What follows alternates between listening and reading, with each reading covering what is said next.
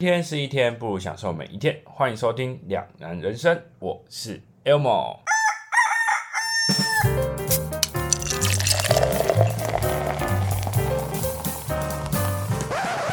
台北呢，在很多人的记忆里是一个打拼工作的最佳地方。那现在还是如此吗？那你也有曾经向往过台北吗？那今天呢，就来聊聊我们脑中的台北吧。大家应该很好奇，说为什么今天开场的部分只有我一个人？是因为呢，前阵子啊，就是应该说，呃，我们本来有一个预定的录音时间，结果我不小心确诊了，然后呢，我就想说，紧急的找我的室友来帮我录今天这一集，所以这一集算是临时加开的一集。那所以就想说，哦，刚好我的室友呢，他有待过台北的经验，所以就找他来。聊聊关于台北的一些生活的相关的东西，这样子，那我们就来介绍他出场吧。他叫做 Kelson，来跟大家打招呼吧。Hello，大家好，我是室友 Kelson。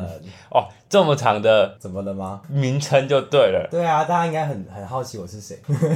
应该是会蛮好奇的啦。如果我在听我们我们节目的一些听众朋友，应该会很好奇，因为我还蛮常分享到讲到室友这个词，那也不知道这室友到底是何方人物。那在正式进入我们今天主题。之前呢，我们先来大概聊一下我们两个是怎么认识的。我们呢，其实是在呃 War Gym 的时候，在一个受训班，算是受训班就是新人受训班认认识，对，在那边认识的。后来我们就反正就是。Kelson 原本是住南投，我原本是住屏东。我离开世界健身房之后呢，我本来想说要就是想有打算要换一个新的工作，然后他也刚好就是要准备离开，也是要离开 w a r Gym，就问他说你要不要一起来高雄，就是一起工作，然后一起生活这样。他就说哦 OK 这样，所以我们两个就这样认识，然后就变成了室友关系。是是我问你要不要来高雄吧，还是你问我来不来？我记得是我问你要不要。因为我刚好就是要找一个人跟我一起合租，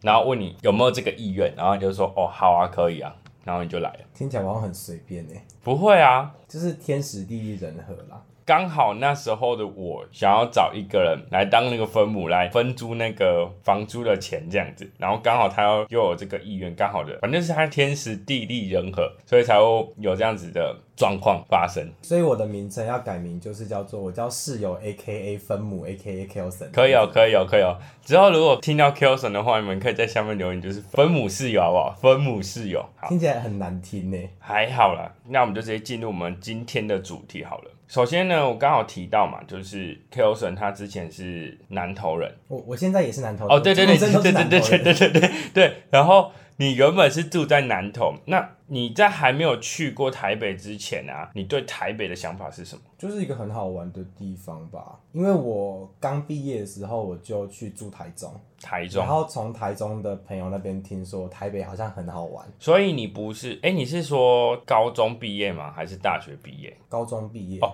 对啊，你没有读大学，你现在才不读大学，我忘记这件事情。你高中毕业就听人家讲说台北很好玩，对，但那时候因为就是我毕业时候我还没有满十八，我想说这样就直接跑去台北好像有点太冲动了，我就先去台中住了一阵子。哼，就是后来是因为我收到兵单，我去当兵，才会有去台北的契机。哦，所以你的意思是说，你会去台北的原因不是因为去台北读书或者是去台北工作，而是因为当兵去了台北。呃，我觉得可以这样算是这样子。那你当兵的在在哪里？我在马祖当兵啊。哦，对，在马祖刚好回来，就是可能飞机或船都会，要么基隆，要么就是台北。哦，那就跟我那时候志愿役的时候一样，我那时候在桃园的时候，然后我们因为如果要回南部会花很多钱，所以我们就选择留在台北度过那个假日。因为我们那时候受训的时候是一个月，所以这样子如果每个假日都回来南部的话，回来屏东的话会花很多钱，所以我都会往台北跑。同样的概念，但是但是我在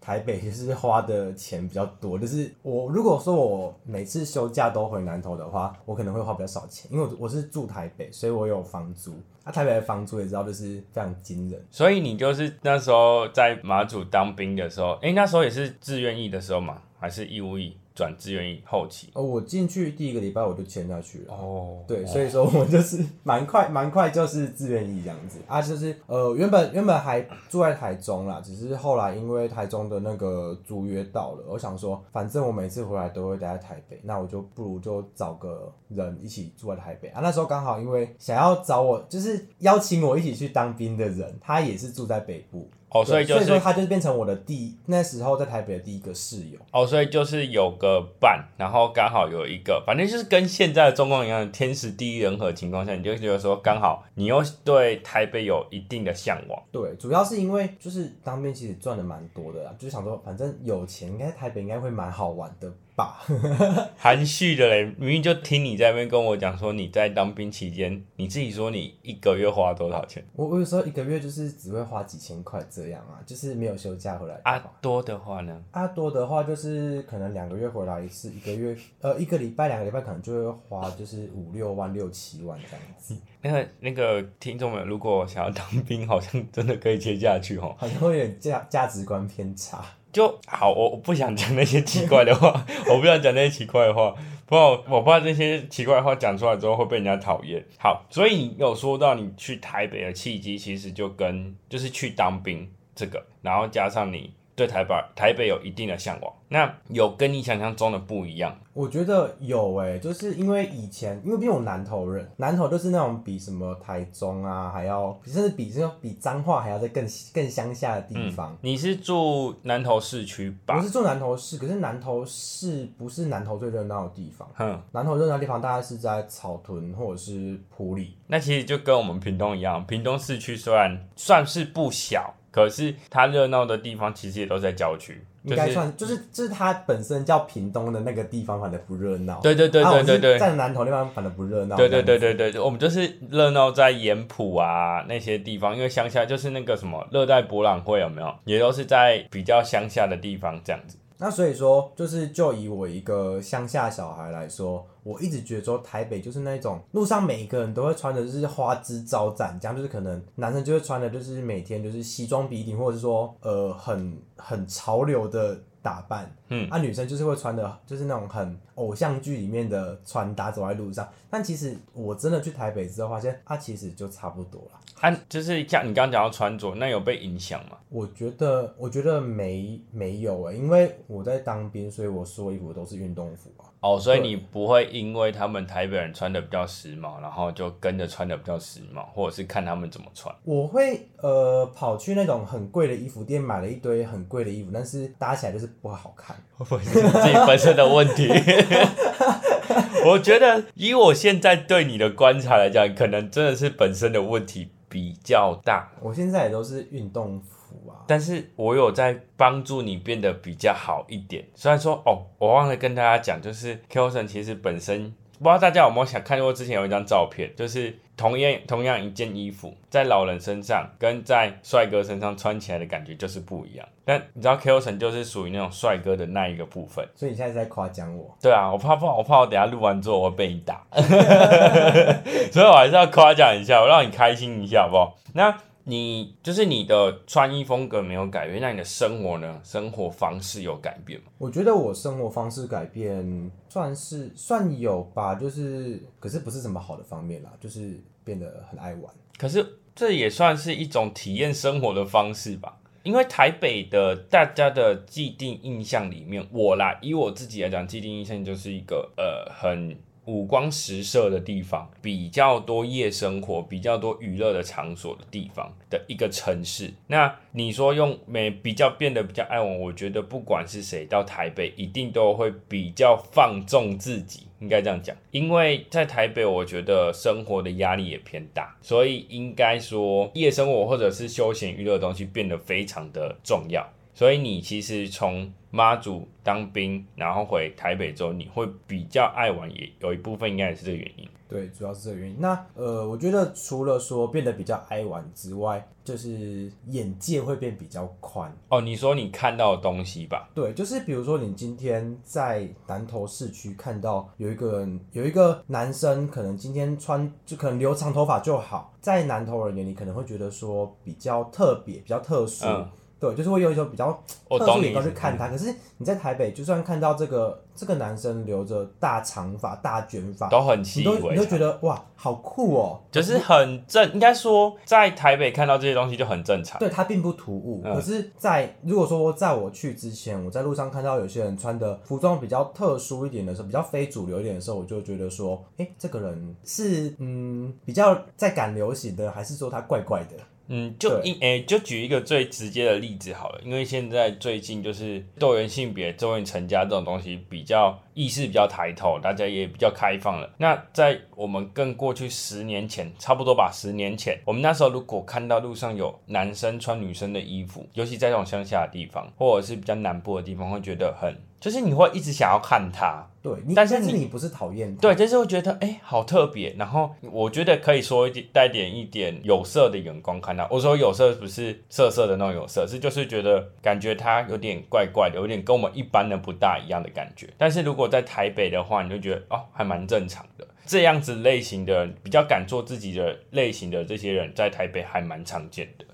对对，所以说我觉得这是一个呃风俗民情比较不一样，一个比较大的落差吧。对你来讲，跟对我来讲应该也是，因为像我啦，我当初嗯、呃会去台北，说真的，我应该说我从以前到现在都一直想要去台北。那其实今天这一集会产生有一部分也是因为我也常常跟 k e l s o n 讲说，哎、我蛮想去台北工作的，但他所以所以是你是有住过台北吗？就是以长时间居住来说，没有，我没有真的长时间居住过台北，因为我觉得最可惜的是，诶、在高中考上大学的时候，其实我可以直接选台北学校，但是我因为想要选自己的科系的关系，选择留在南部，嗯，然后加上我知道我自己的生活开销的模式。不大适合台北那时候的我，我会觉得说，那我就放弃台北的生活，不然我其实也很想去读台北的学校，尤其是你知道那阵子我们很流行一个节目《大学生的美》，嗯，我知道，对，然后就会觉得说更向往台北的生活，加上我还是有一点点的明星梦，必须说我有点小小的明星梦，所以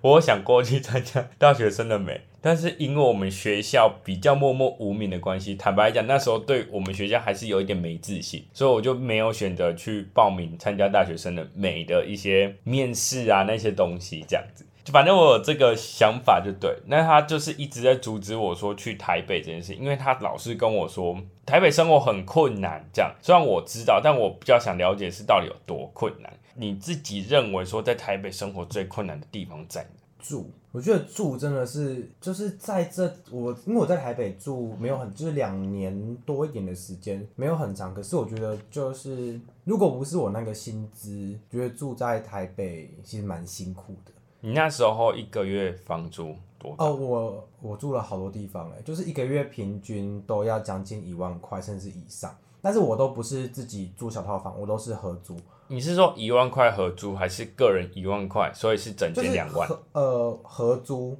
啊，我合租通常都不止两个人，可能就是我跟我比较熟那个，我们住一间，另外另外还有再找一个人，我们就住一个可能三房两厅的哦，你说就是那种公，诶、有点像公寓的那就是种。整层整层的那种对对对对对，我之前很想租，因为那个空间会比较多。在台北应该如果要跟大家合租，通常都是这种比较多吧。可是其实我觉得住到这样，除非你是一群很熟的朋友，不然他没有说没有没有比较好诶。像因为我我我住最贵的那个就是一个月要四万三的房租，房租而已哦、等一下是是整栋四万三吧？没有，这我们一整层层一层一层四对，万三我们有一间主卧，一间两间小卧室跟厨房和客厅，啊，含水含电吗？没有没有含水含电。不含水不含电对，啊，电费多少？其实那个台水台电计价，其实那个没事。哦，那那还好，那还好。对对对对对，因为呃，主要那一群里面只有一个我比较熟，其他都是他那个人的朋友，所以说在我回去的时候，反而在家里没有会没没那么自在。哦，我懂你意思，就是你回到家之后，你会觉得跟很像是去那种背包客客栈的那种感觉，对对对，然后一进去都是陌生人。对，可是那是那是你花很多钱住的一个房子，就、啊但是就觉得啊、怎么好像大家都不熟。可是我的印象里面，感觉像这种一层式的房客会一直换的感觉比较好交到朋友啊。而且你们应该有个大客厅吧？我们有客厅啊，啊，我你们都会你们会一起聚在客厅聊天或怎样吗？还是其实你们的生活模式差很多，比较不会聚在一起？我们生活方式其实差蛮多的，欸，因为像我就是我就是那时候我是职业军人嘛，所以那时候的生活通常白天在睡觉，晚上就在外面玩。哦，就是日夜颠倒，休假的时候休假的时候，休假的日时候，夜颠倒平常很规律的。嗯我知道平常很规律，然后一放假就是很很放纵。对，然后我们那时候有另外呃，我隔壁房的他是做比较类似 model，对，哦他是随时有通告就要跑去接，可有时候可能三两天没回来，有时候可能一直都在家里面。然后还有一个是一般的上班族，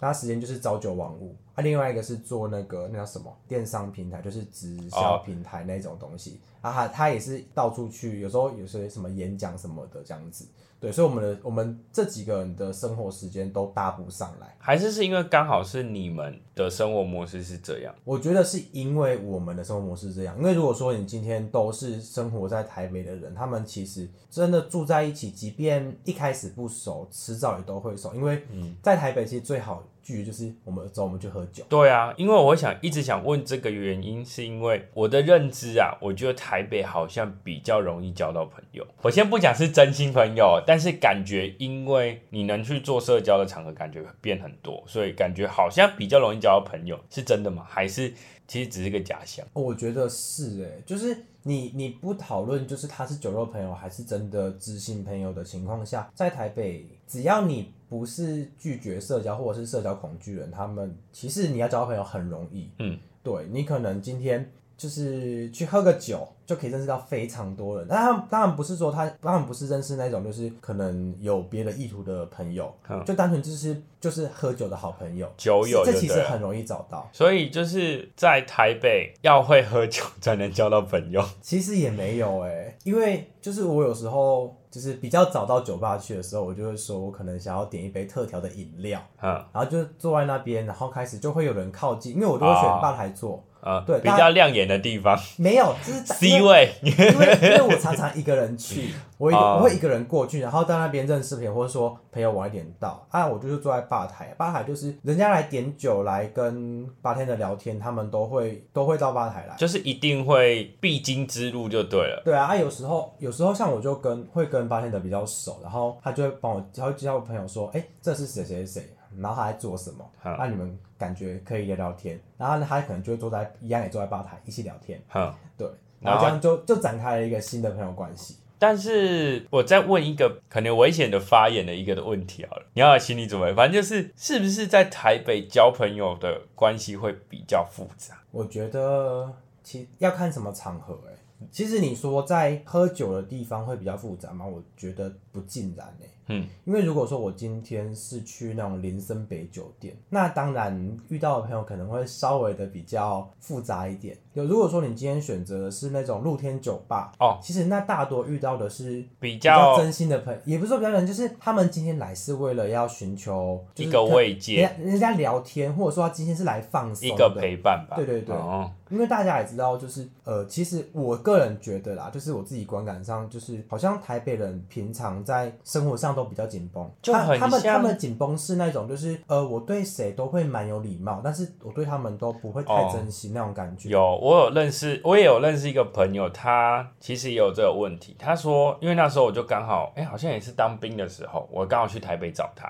然后他就跟我说，他其实有点受不了台北的生活。他说受不了原因就是因为他觉得台北人，我先讲哦，他觉得是他觉得，他跟我说台北人有一点虚情假意的人偏多，比较流于表面的形式的一些交流。大家太需要去打扮自己，让大家看到，就是看到，应该说你要透过打扮，人家好像才会看到你的那种感觉。所以在台北就是感觉竞争的不不外乎是工作上面，在外形啊各种形象方面好像也都蛮竞争的，所以他就觉得在台北的生活压力偏大。我觉得他要选择一个，就是去选择他的想要待的那个圈子，因为嗯如果说在大场合上面，大家大家其实每个人都是一样，都是比较有伪装的，对吧、那如果他今天下班之后又选择去那种很多打扮的非常名媛名媛风格的酒店，那当然那边的人他们今天要的可能是追求呃一个去找一个可能更有钱的哦，对象去做攀去攀他攀附他，就很像我把它比喻成就像孔雀，然后他就到这些场合想要去他想要认识一些展孔雀现，对另外一些更漂亮的孔雀，对然后去让自己的讲的比较夸张一点，就是让自己的基因好基因再传承给下一个好基因的那种感觉。对，那如果说你今天既然生活那么紧绷，那你去选择一个比较简单、比较露像那种露天的酒吧，我就很我很喜欢露天酒吧。我其实没有喜欢到那种酒店式的店家去，因为露天酒吧今天大家人来人来人往，有时候你可能是从隔壁店走过来，刚好路过拿了一杯酒，我们敲个杯，我们就当朋友了。对，嗯在台我觉得台北人喝完酒之后，就才是真正的他们，你知道吗？哦，就跟那个啊，就是大家应该有看过一些关于日本上班族文化的一些图片，就是那些上班族也是啊，下班之后去酒吧喝完酒，那时候都会变得非常的疯癫，那或许才是他们真正的自己，因为他们回到家之后，他们也是要面对一些生活上的紧绷。离开居酒屋之后，或者是一些喝酒的地方之后，他要面对的可能又是生活或者是工作上的压力。就是其他角色的扮演，只有在对。只有在那个欢乐场上面的时候，我们就是我们谁都不是这样那种感觉，就是觉得我今天反正我今天就是一个来流浪的人，然后今天想要这边快乐，我今天想要讲什么，没有人认识我，今明天之后没有人没有人知道我是谁，好有诗意的一段话，就是，但我觉得像在台北生活久的人，感觉蛮多像你，就是你刚刚讲的那些很有诗意的人，感觉在台湾生活久都会一直出现，因为压力吧，应该是你压力总要有个地方宣泄，除非说你在那种就是孔雀场合，你你觉得那个场合对你而言是自在的，你觉得你觉得把自己展展现自己的哦羽毛，那是最最，那是你最喜欢的自己，那就另当别论。那我懂你意思了。台北是一个很适合做自己的地方，但是你要在做自己之前，你要先认清你自己是喜欢怎样的自己，对对吧？的确啦，因为其实，在台北这种比较五光十色的地方，的确蛮蛮需要真实的表现自己，好像比较多人会去喜欢你，因为假装大家都会假装，你越真实，好像大家会越喜欢。应该说会有一种物以稀为贵的感觉。但是真实这件事情，它不是，你知道，它是建立在礼貌之上，这点很当然重要。当然当然对对对，当然因为我还是有一些朋友，他们会觉得说，我那叫做自己。我懂你意思，对对对，那那不叫做自己，那叫没礼貌。对，就是 呃，其实这个很多人都有这个问题，就是把做自己当成没礼貌的借口。那你在台北待多久？我想应该差不多两年半，两年多，快两年半，差不多两年半。那你在台北两年半的生活中，你觉得最值得回味，或者是你印象中最深刻的是什么？我人事、想一下哦实地、物都可以啦，你想得到的。就是住两年在北车，每次都可以迷路，那算一件事吗？哎、我觉得，我觉得北车，我先讲，我先讲这个真的是很好笑。我记得我我去台北的次数可能十只手手数得数得出来，但我不是一个，我先讲，我不会去记地标。我平常在骑车的时候，我也是不会去记那个地标。但是我自认为我的空间感很好的，但我在台北还是会迷路，而且我也是很夸张。我那时候好像到台北很晚了，然后我跟我朋友好像约，好像十点吃饭吧，然后是要去吃那个肉多多。那时候肉多肉多多好像刚开没多久，然后我要去吃，然后呢就跟他约十点，结果九我的车好像九点。四十几啊，五十几分到，然后我在北车迷路了十几分钟，然后就迟到了。我还是打电话问他说我要怎么走会比较好。我真的觉得北车真的是一个都市传说。所以我觉得他应该要有一个就是北车 Google Map 这样子，有哎、有真的有，我跟你讲真的有。你知道为什么我会发现这件事情吗？因为我真的那时候我去桃园的时候，在桃园受训的时候，我真的觉得受不了。因为我去台北的时候真的受不了，想说我可不可以直接 Google Map 去想说我要去哪里，可不可以直接定位，然后去找路标。然后结果我一找，哎、你知道这有一个台北哎、台北车站地图导航还是什么的一个 app，他找到我的位置在哪？找得到，而且它还可以直接就是指引你要怎么走，而且重点是它虽然说它会累个几秒钟，可是就是还算蛮精准的，然后觉得干很屌哎、真的是智慧应该什么那叫什么科技，科技始于人性，真的真的真的是真的是这样，真的是这样。我不知道，我突然想到一件事。之前北车有一个认路的方式是那只你说流鸟吗？对，那只鸟流，水的鸟吗？对，，然后现在没了。我觉得它是移走，好像移到别的地方去我印象中本来是被拆掉，后来好像被传说好像被移到不知道哪个地方去，我有点忘记。我之前好像有看到，那个应该是在台北生活的一个在北车的一个回忆吧。可是它那个点，我记得它是在那个金站的那个商场的入口那附近啊。可那个点，金站金站那边附近有什么？金站我记得是在那个就是前后站那附近吧，那那一你说火车站？对，那因为那段很乱，所以那段其实我一直应该说整个车站都很乱，我其实太记不太清楚。反正我觉得台北车站就是一个百慕大三角洲，你进去之后你就会迷失自己。就是明明我就看着板南线的标志走，我走出我怎么走就是走不出来，我每次都走都走不出来。就是你在台北车站，你会觉得你自己就像文盲，就是你怎么看，就是觉得，哎、我刚从从这边走出去，啊，不是叫我左转，啊，怎么转转转到后来，哎、这里是哪里？然后就再也再也找不到那个你要走的那条线的路要去哪里，到最后你还是要再走远路回来，到原来的地方之后想说，到底要怎么走？可是我通常会走不回原本来的地方。但我知道你本身就有点唯路痴，可是我要跟大家我要两年呢。我要跟大家讲一个小秘密，他在玩游戏的时候呢，我会跟他讲讲提示说，哎、你要往左边还是往右边？然后我就说，哎、你往左边，然后跟他他都往哪边？往右边。然后昨天才发生的事情。对，然后而且是几乎，我觉得几乎只要讲到提到左边、右边这件事情，他永远都会分不清楚。而且还，我想说右边，他说他往左边，他就跟我讲说这边是右边啊，我说不是，这边是左边。他说啊，对，这边是左边，他才会发现，所以他会在火车站迷路。我觉得是单纯是因为它方向感有问题。我觉得是地磁的问题啊，可能它有影响到我的一些讯号之类的。好，那除了台北车站，你觉得印象很深刻还有吗？特别有印象就是，我只记得房租真的很贵。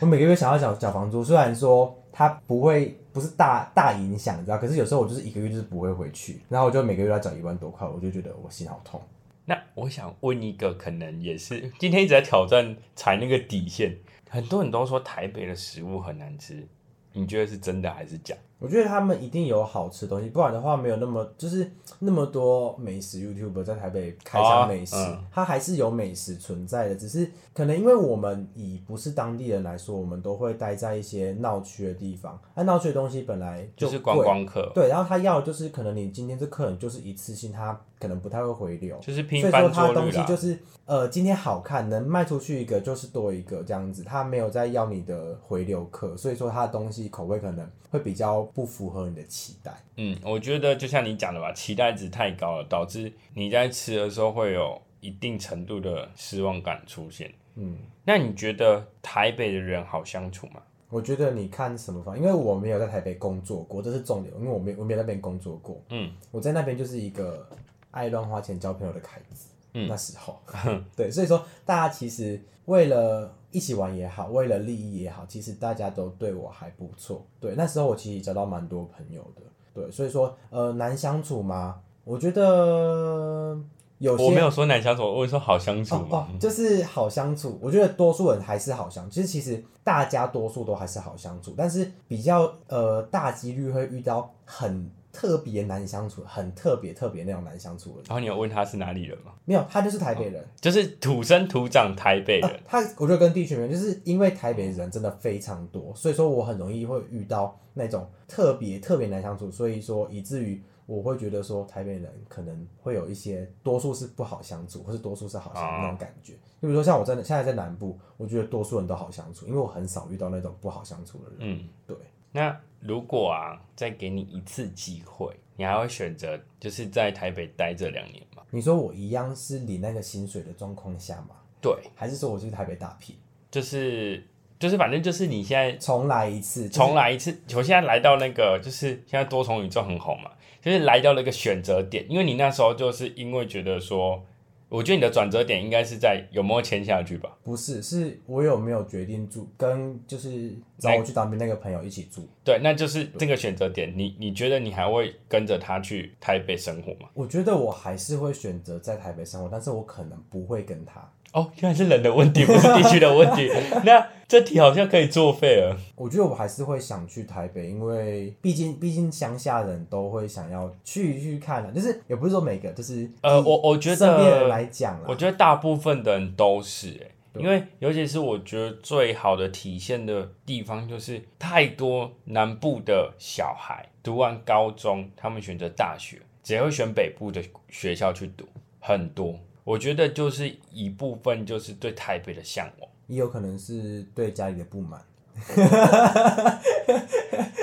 有，没，你有听到的话，其实我知道你原本一开始你也想去台北生活，也是因为对爸跟妈不满，我知道。对，反正反正我觉得都有啦，但是就是玩吧，想要去，因为大家觉得说大学四年就是好好玩，那就是要去自己想要去的地方。但我觉得很多人大部分都会想去台北，然后最后会选择在台北定居，不是定居在台北选择工作，有一部分也是因为工工作机会偏多。那你自己在台北生活两年半，你下来你是有觉得真的台北的工作机会真的会比较多吗？工作机会一定比较，因为毕竟毕竟东西多人多，他要的就一定比较多。只是有些变成你不愿意做，因为这个薪资可能在北部会偏低，或是说这个这个工作在北部的，就是以服务业为主的城市里面，它偏辛苦。嗯，所以说我就会可能就会比较不想做。我觉得这是大家会不太想找工，不是不太想待在台北找到这样工作，对对对的原因。如果说今天跟我说我有一份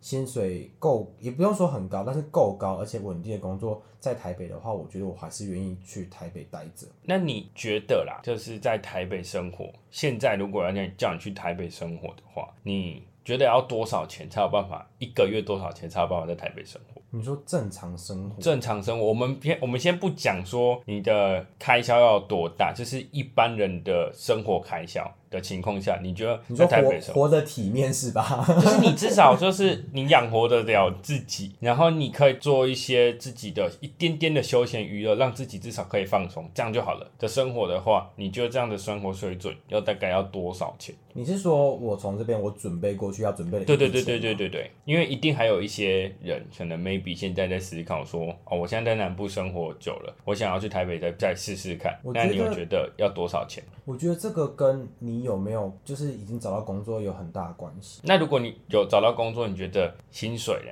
大概一个月要多少钱会比较好？会过得比较舒服啦。最低起码要三万五以上吧。因为如果说你今天是自己租房子，然后你不想要住那种有点可怕的小房间，或者是说你不想跟别人合租的话，你要么住比较郊区一点，要么的话就是你的空间真的必须比较小，要不然要不然就是大一点比较贵。嗯，对，所以房租我觉得先可以抓个一万至一万二左右一个人啊。嗯，对对对，差不多。然后。我觉得娱乐开销这个很重要，除非你不想去交朋友。因为我觉得在台北很重要的娱乐开销，就是社交也已经变成台北的生活代名词之一了。它的 hashtag 里面感觉就有一个社交。对，我觉得台北你不社交，你每天面对的都是那些就是比较有伪装的人。哦，我懂你意思，就是你的职场上面就会有这些人就会出现。对，当然我的社交是撇除掉职场应酬这件事情，就是你自己个人去交朋友这个社交，有没有主动这件事情呢？应该这样讲，应该说是你想不想去的这件事情。因为像公司应酬的时候，你可能不想去，但是你得去，那这个就是。不算在这个社交的金额里面，我觉得社交你一个月起码也要抓个五千块吧，酒很贵，差不多，差不多，因为我印象中天真的酒很贵，就是你一天可能去喝个，就是你一个礼拜花个一天两天去喝个几杯酒，大概就是一千五左右吧。对，我是我是差不多这样，差不多啦，差不多。然后你可能每周都去个一天两天，一个月差不多三四周嘛。嗯，我觉得还好吧，一个月。你为什么讲的那么含蓄？每每个礼拜每个礼拜。你是很你是很怕人家觉得说哦，原来你这么爱玩，你怎么？敢这么花，还是还是你觉得说，怕人家觉得说，其实还有更便宜的酒，你为啥喝这么贵？啊，不是啊，你便宜酒就喝啤酒啊，啤酒你就不会想。对啊，我懂意思啊，反正就是一个你说基本的花在我们讲说夜生活或者是社交场合的部分，你说差不多五千，我觉得差不多五千。那这边这样子，就是它是比较，就是你不要拿去说什么你要大请客，或者说什么玩特别就是走店之类的。我当然知道，知道。对对对，就是以一般社交场合的。那种类似入场费、酒水费这样子，五千块我觉得差不多。差不多，这样子总 total 加下，目前的话是一万七，然后一万七左右，一万七是两万左右。对，这边的话就是基本，然后吃的话，我觉得吃很难说，吃其实你可以吃哦，吃很难算，因为很难算。其实以以我目前自己现在的生活方式，其实可以套用在台北，就是你早餐就是便利商店，便利商店基本上北中南差不多。嗯，对你就是买一个那个几十块、七十块左右的一个早餐，一组，在台吧？在台北应该就是早餐店最便宜吧？我记得之前有这个有这个说法，早餐店哎、不是早餐店啊，超商的早餐反而是最便宜的。超商的早餐在哪里都便宜啊。没有啊，超商的东西在南部其实偏贵，因为你在超商买的东西，其实在南部很多店家都可以买到比较便宜，而在北部就是超商的价钱有时候反而是比较便宜，因为他们很多优惠。对啦，如果说以那个优惠组合价去来算的话，我觉得超商真的是在北部异异乡游子在北部北漂北漂游子的一个好归所。真的，对啊，然后早餐大概就我要抓个七十块吧，然后午餐一个便当，你最贵就要一百二可以吧？我觉得一个月差不多，坦白讲，你刚刚说你的酒水费五千，那至少生活上面的食物也差不多快一万了，差不多其实差不多一天大概你一天才三百啊，差不多三百一块，一餐一百嘛，两餐就反正三餐就三百，然后如果你不吃三百，你不吃宵夜就是三百、七天的话就两千一，你四个礼拜你就八千八千四了。然后再这样差不多三万块了嘛。对啊，你看就差不多三万啊。然后你要怎么？我真的觉得我我不不不计算存钱跟什么保险，然后一些你还有生活，你还要缴手机费。手续费，其实那个还那个那个一两千块的，我觉得还好，主要是你没有你没有缴保险，然后没有就是一些比较那种，比如说贷款、学贷，嗯，或者是说什么车子车子贷款，对那个都不算的话，就是这样子之外，你要交通费嘛，还是还差个交哦。差不多交通费，我记得交通费也差不多至少要两千起跳。呃，如果你如果说你的工作当然是看远近啊，如果说你是可以骑车到，或者说你可以搭捷运到的话，我觉得好像哦，好像还好，机车就还好，因为你因为像那个捷运可以买月票啊，月票大概多我知不知道？哦，但我我因为你你要去，你因为平不可能说你出去去哪里都骑摩托车。呃，基本上我在台北我几乎不敢骑，因为我。我我如果在台北生活，我觉得我也不太敢骑，而且太多那种说什么在台北的交通，比如说在我们南部可能认知这边可以右转，但是它的号志也没有很清楚，但是在台北生活久会知道这边不能右转，类似像这种他们的道路，我觉得我有点不敢，因为有时候不然骑，就是怎么突然就逆向。对对对对对对 而且是怎么突然间就上了那个高架高架，然后你还想说怎么办？我还下不去，因为不能回转，太多这种事情发生了。所以在台北其实对啊，在台北交通方便，可是也相对的比较乱一点，因为车其实很多。交通号志上面，其实如果你在人生地不熟的情况下，的确蛮常有误判的可能性出现。嗯嗯，但我觉得就是，如果说你的工作是可以搭捷运可以到，或者是什么你公司附近有 U Bike 这件事情，好像就会蛮方便，因为台北人好像很习惯就是走一两个捷运站的路。哦，差不多啊。对对对、啊，在在高雄就不可能，不可能我叫我走去巷口的 seven 我就想骑骑车。对啊，对啊，对啊，对 所以我觉得交通费应该这样算，如果算捷运的话，一个月差不多也快要一两千块。我们抓我们抓以那个叫什么捷运来讲，差不多最多两千呐，了了不起两千呐。差不多。那你现在就已经是两万，哎、刚是三万三万二了。你看，你要这对真的要差不多三万五，不然你几乎存不到钱，甚至是你每个月都还会有负开销。而且这些我们现在讲的这个是你不能还有额外的想法的一些开销，比如说你买玩具，对买一些服装对，或者是买一些收藏品，甚至是你要添购你的生活用品这些，你不能常常买这些东西哦，不然你一定一个月没有三万五。我觉得我这个是先建立在就是你如果刚到台北，然后你想要对啊但我我懂你意思啊，好的生活，对啊，我懂你意。思啊，但是就是你之后要稳定有至少三万五的工作会比较好，对吧？就就是你这样讲，三万五已经快要变成你的每个月必须基准了而不是就是可能不是什么我一个月必须开销是一万块，但是我可能每个月会花大约两万五、嗯那另外的一万五其实是你可以去弹性调整的。在台北，我觉得三万五是没有办法怎么没有办法太大调整的。当然，你可以过很省很省的生活，只是这个生活可能会比较没有品质，到最后你会变成呃在台北反反而没有过到你当初想要的那个生活，你会变成一事无成的回到你原本的故乡，有可能啊、那哦，你刚好说到回到故乡，我想问说，当初是什么原因让你选择离开这个台北？对你来讲是算是快乐的地方吧？听起来是快乐的地方。算是快乐的地对方。，那你为为什么会想离开？主要是退伍，主要但主要是退伍了，嗯因为薪资没有到那个集聚，我不想要再用这样子的生活方式待在台北。哇，那这样你还蛮务实的哎。因为我其实我一直不太想在台北找工作，就是那个时候啊，那时候刚退伍就想说我想休息一下，可是那个就是身上存的那些退伍金，可能在台北没有办法过上太太久开心的生活。加上那时候我的租约也差不多到了，因为如果说我再选择待台北，我起码要再待一年，对，那一年之内我不可能都不工作，对，又不是领了几百万的退休金。嗯，所以所以说，那现在现在啊，听起来啊，如果现在有个机会让你上台北，你应该不会想去台北工作吧？哎、如果说你今天这个是有工作要让我去台北做，而且是可以是足够足够稳定的，所以你的你的我的是愿意去的。哦，所以你要去的架构还是架构在钱上面。对我不会再带着梦想去台北，哦哦，就是心境上的改变。之前的你是带着梦想、带着憧憬、憧憬、跟希望、跟玩的心态去台北。台北的，现在就是去台北，就是一个哦工作，然后有可能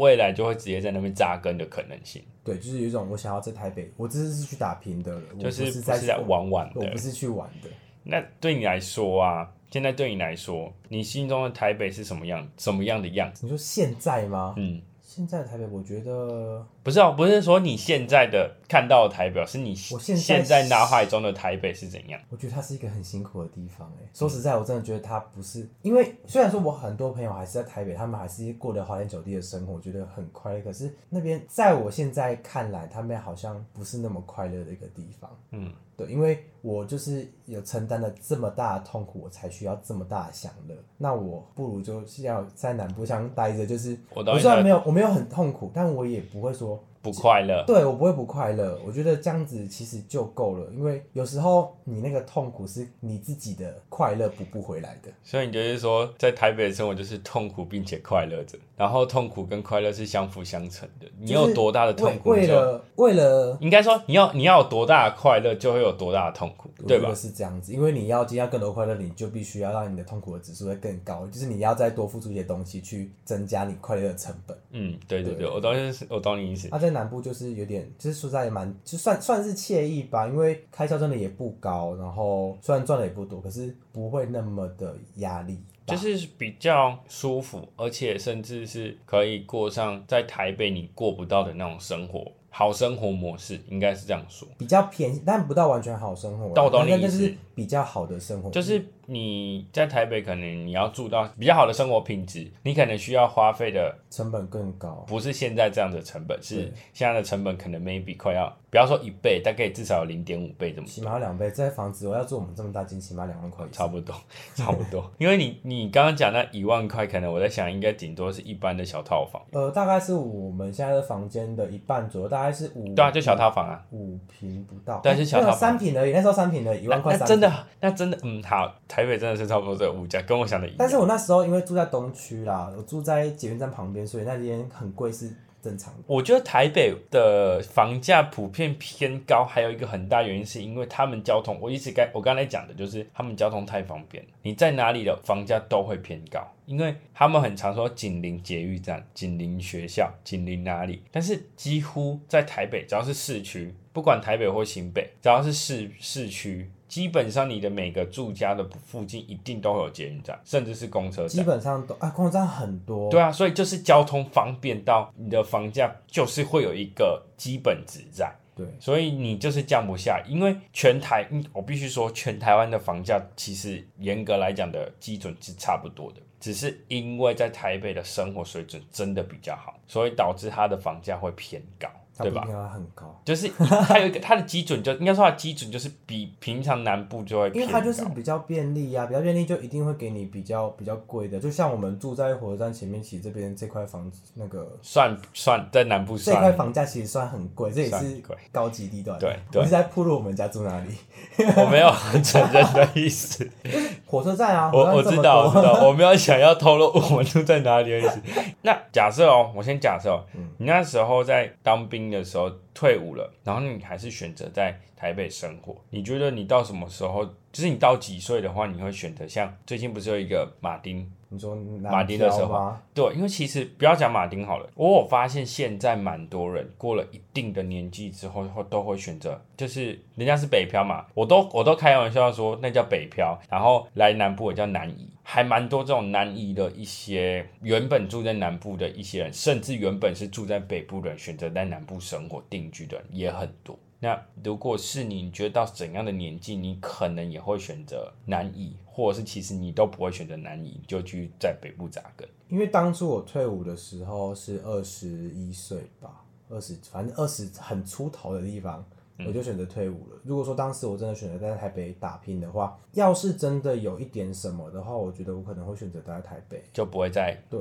那可那、如果说真的有办法累积到一点一点财富一点什么之后，我可能会选择在稍微南移的一稍微南部一点的地方，就是自产定居，但是我不会选择住在台北的总，就是就是不会蛋黄。哦，对我刚刚讲蛋黄区，对我。可能会选择到蛋壳，甚至我会选择到桃园。可是现在我记得，现在连台北的郊区，因为呃，大家不知道从，而且差不多十年前开始就有一个很特别的现象，其实不止台北啊，就有一个很特别现象，因为市中心都比较贵，然后慢慢的扩散，就市中心很贵，然后市中心就是大家开始不想住市中心之后，就市中心外面的开始变贵，然后现在连郊区我记得都很贵，但是你要跟中间比起来，你一定是就是你一样，比如说你一样两千万的房子，你在中间买一定是很小间啊。哦你在郊区买一定会比较大，平数问题一定会比较大间啊。即便它就是比较热闹的郊区，它还是会比较大间，而且就那个价位。嗯，而且反正就是现在，我觉得应该说还是蛮多人会选择住郊区，辛苦一点，但是可以住比较好的地方，在台北生活的话，对，但就现在我来说，我其实没有想要住在台北的意思，完就是全没有。现在如果给你一个人，你也不会想去。对，就是就连我出去玩，我就不会想说我要去台北玩、欸。其实台北要玩什么？就是以以观光客来说，我去台北我要玩什么啊？我我说真的啦，我说真的，以我不常去台北的情况下，我觉得我去台北，我会想去，一定只是单纯去看一些展览、展览、展览、展还有去找。朋友，我觉得找朋友这一点，我会为了台这个去台北。虽然说我都会开玩笑说我是我不是南部人，因为我有我有时候会开玩笑说我不是南部人，因为我有时候走路的速度真的很像台北人，有点偏快。但是如果真的要把我丢到台北生活，我觉得我会没办法习惯那个模式。我我一定以我的个性啊，我觉得我大概一个月我就会崩溃了。你就会疯掉，因为大家都很紧凑的每一件事情，就是没有让你喘息。他们连休闲都是，就感觉是两倍速的看我知道电影的感，觉。所以连我就是因为我自己又给我很容易给我自己很大的压力，要加上我的生活开销方式，我如果在台北生活，我一定会变成另外一个人。我在台北会有一个台北模式的梦，我我也是我也是这样觉得。我会一定有一个台北模式的梦，然后我回到南部之后，我就会我不知道，反正我我我都能想象到我在台北一定会很痛苦，但是我还是会有一个憧憬啊。我觉得应该是因为没有去过台北生活的人，都会有还有一个保有一点点的憧憬。但如果真的叫我去，我好像还是会想很多。原因是我身边的不止你哦，我身边很多人都会说什么在台北生活会比较辛苦啊什么的，你真的要考虑好再去台北这样，所以就会让我觉得会却步，应该这样说。嗯，你你，我觉得你现在不想去台北，有一部分就是因为你体验过，你也知道台北的辛苦了。主要是现在过得蛮安逸的啊，就是没有想要 太认真冲上去奋斗的感觉。嗯，我觉得对啊，有一部分是这样。我相信马丁应该也是这样吧？为什么把人家为什么把人家拖下水？明明就不认识人家，没有啦。我就是我觉得很多南移的一些人，应该有一部分就会觉得是不想要在台北待过，再再待这么压抑的一个生活方式了吧？那你如果真的要去，你会想去哪个城市吗？最后定居的话，最后定居嘛，如果说不考虑到就是就是其他其他事情的话，嗯，没有考虑到什么呃房子很贵或什么的话，我觉得我最想要住在就是荒郊野外。我其实心目中最想住的地方，其实大概是在宜兰跟花莲。你真的很适合跟我爸妈当朋友。你知道我妈跟我妈讲说，就是我忘记几，反正很久很久之前，我妈就曾经跟我说，我啊有一个打算啊，我打算哦，等你爸退休之后，他拿到退休金之后，我们想要在就是在乡下啊，然后一片田的地方啊，盖一栋自己的房子，然后在那边定居，然后在那边过生活。我想说，你就说你们那边还不够乡下吗？哎、尊重好吗？我我在脑中的画面是，就是就是你们家人在那个宜兰在拿鹅卵石在盖房子，这样感觉有画面呢。